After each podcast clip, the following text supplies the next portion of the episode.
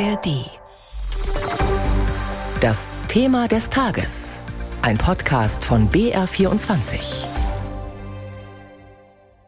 Ich will Ihnen sagen, Deutschland ist bereit zu einer gemeinsamen Aufarbeitung der Vergangenheit. Niemand soll vergessen, auch in Deutschland nicht, was damals geschehen ist. Bundespräsident Steinmeier in Tansania. Was dort einst geschah, war diese Woche Thema seiner Afrikareise. Ab 1884 bis zum Ende des Ersten Weltkriegs hatte das Deutsche Reich mehrere Kolonien auf dem Kontinent. Schlimmste Verbrechen wurden dort in dieser Zeit begangen. Den Völkermord an den Herero und Namo im heutigen Namibia hat Deutschland anerkannt. Aber auch in Tansania wüteten deutsche Besatzer grausam. Etwa der deutsche Kolonialist und Rassist Karl Peters, der 1884 nach Ostafrika aufbrach, um sich dort mit einer Mischung aus Einschüchterung und Bestechung Ländereien anzueignen, mit Billigung des damaligen Kaisers. Antje Dikans über ein dunkles Kapitel deutscher Geschichte. Im Februar 1885 wird der Eroberungszug des Privatmanns von höchster Stelle abgesegnet. Kaiser Wilhelm II. stellt den Schutzbrief für die deutsche Kolonie Ostafrika aus. Karl Peters wird eine Art Statthalter, der sich schnell einen grausamen Ruf erarbeitet. Von den Afrikanern bekommt er den Spitznamen Blutige Hand. Die kolonialkritische Presse in Deutschland nennt ihn Hänge Peters. Ein Zitat aus dem sozialdemokratischen Zentralorgan Vorwärts. Ein grimmiger Arier, der alle Juden vertilgen will und in der Mangelung von Juden drüben in Afrika die Menschen totschießt wie Spatzen und zum Vergnügen Mädchen aufhängt, nachdem sie seinen Lüsten gedient. Seine Grausamkeit kostet Kai Peters schließlich den Job. Er wird 1897 unehrenhaft aus dem Reichsdienst entlassen. Doch auch die nächsten Kapitel der deutschen Kolonialgeschichte in Ostafrika sind nicht ehrenhaft. Im Juli 1905 tun sich Volksgruppen zusammen, um gemeinsam gegen die Kolonialherren vorzugehen. Der sogenannte Maji-Maji-Aufstand.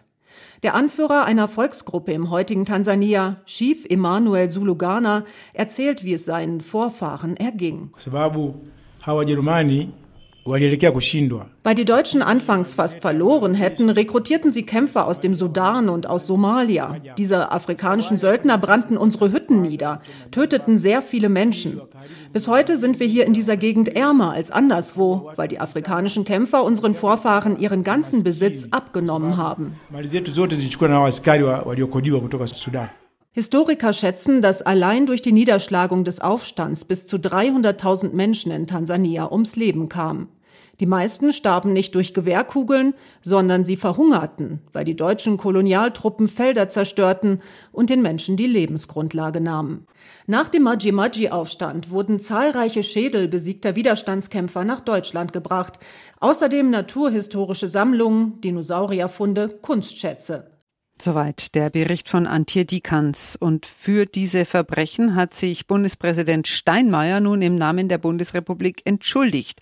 Er sagte in Tansania wörtlich, ich verneige mich vor den Opfern der deutschen Kolonialherrschaft und als deutscher Bundespräsident möchte ich um Verzeihung bitten für das, was Deutsche hier ihren Vorfahren angetan haben. Soweit Bundespräsident Steinmeier und ich bin jetzt mit unserer Afrika-Korrespondentin Antje Dikans verbunden. Guten Morgen. Guten Morgen. Frau Dikans, Deutschland sei bereit, die Vergangenheit gemeinsam mit Tansania aufzuarbeiten, so hat es Steinmeier angekündigt. Gibt es da schon konkrete Pläne? Das Wichtigste war tatsächlich zunächst dieses Signal, das der Bundespräsident an die Nachfahren der Opfer gesandt hat.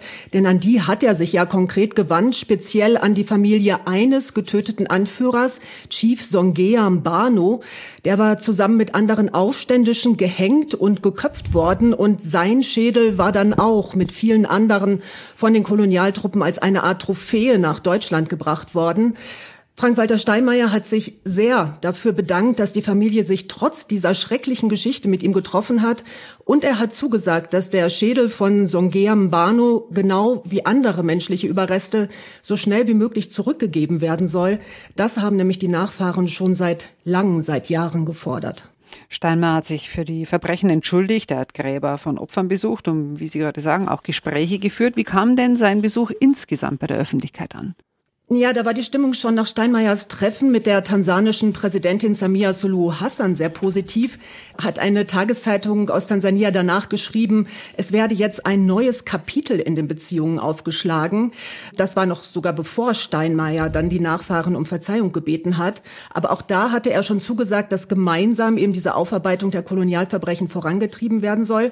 Und positiv wurde auch bewertet, dass Steinmeier und Suluhu insgesamt gesagt haben, dass die Länder enger zusammenarbeiten wollen. Also da geht es dann auch um wirtschaftliche Beziehungen. Und es geht auch eben um die Rückgabe wohl von Raubkunst. Es geht im Fall Tansanias wohl auch, wie Sie vorhin gesagt haben, um die Rückgabe der sterblichen Überreste ermordeter Widerstandskämpfer. Warum ist das eigentlich nicht schon längst geschehen? Weil das gar nicht so einfach ist. In deutschen Museen lagern Hunderte dieser Schädel, nicht nur aus Tansania, sondern beispielsweise auch aus Ruanda. Und niemand hat festgehalten, zu wem sie gehören. Das heißt, da sind jetzt DNA-Tests notwendig. Die Nachfahren von diesem Chief Songeam Bano, die haben zum Beispiel schon bei einem Besuch in Berlin ähm, Proben abgegeben. Dann können Untersuchungen beginnen. Aber Steinmeier hat in seiner Rede auch gesagt, dass er ehrlich zugeben müsse, dass die Zuordnung sehr, sehr schwierig bleibe. Aber Deutschland würde alles tun, um diese Verfahren jetzt voranzutreiben. In Namibia fordern ja Angehörige der Herero und Nama seit langem eine finanzielle Gutmachung für den Völkermord durch deutsche Kolonialisten. Mhm. Gibt solche Forderungen auch in Tansania? Ja, das war jetzt zumindest bei diesem Besuch nicht Thema. Und es gibt auch Stimmen in Tansania, die sagen, ein Menschenleben kann sowieso nicht finanziell aufgewogen werden und es könne auch andere Formen der Wiedergutmachung geben. Insgesamt muss Deutschland vorsichtig sein, in Tansania nicht die gleichen Fehler zu begehen wie in Namibia. Da war nämlich eigentlich schon ein Aussöhnungsabkommen verhandelt worden. Deutschland wollte gut eine Milliarde Euro an Entwicklungshilfe zahlen.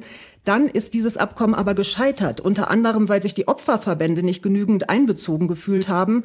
Da ist es also ganz wichtig, mit allen Betroffenen, mit der Regierung von Tansania im Gespräch zu sein, um dann hier den richtigen Weg zu finden. Bundeskanzler Scholz war ja auch gerade in Westafrika. Er bekam da von einer Studentin zu hören, wir brauchen keinen Retter aus dem Westen. Was sagt denn das hm. über das Deutschlandbild in diesen Ländern aus? Ja, nicht nur unbedingt äh, das Deutschlandbild, sondern vielleicht so das Bild, das dann gerade die junge Generation hier auf dem Kontinent von den westlichen Ländern hat. Also da hört man schon seit langem Stimmen, die sagen, all diese Jahrzehnte, in denen wir Ent Entwicklungshilfe bekommen haben, in denen ja wirklich Milliarden nach Afrika geflossen sind, die haben uns nicht weitergebracht, die haben uns nur zu Bettlern gemacht und solche Aussagen wie die dieser jungen Studentin, die sind der Ausdruck eines neuen afrikanischen Selbstbewusstseins. Also viele junge Menschen sind hier inzwischen gut ausgebildet. Die wollen selbst Lösungen für ihre Probleme entwickeln und die wünschen sich Partnerschaften auf Augenhöhe und auf keinen Fall Almosen. Vielen Dank für diese Einschätzungen. Das war unsere Afrika-Korrespondentin Antje Diekanz im BA24-Thema des Tages zur Afrikareise des Bundespräsidenten. Hallo, ich bin Eva Maria Lemke. Unser Podcast Dark Matters, Geheimnisse der Geheimdienste geht weiter. In Staffel 1 haben wir euch von den deutschen Nachrichtendiensten erzählt. Jetzt, in der zweiten Staffel, gucken wir raus in die Welt.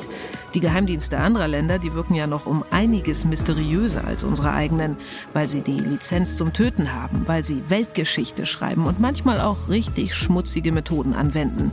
Giftanschläge, brutale Terrorattacken, russische Spione in Deutschland.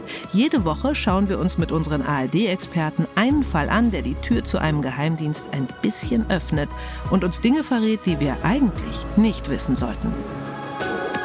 Dark Matters in der ARD Audiothek und überall sonst, wo es Podcasts gibt.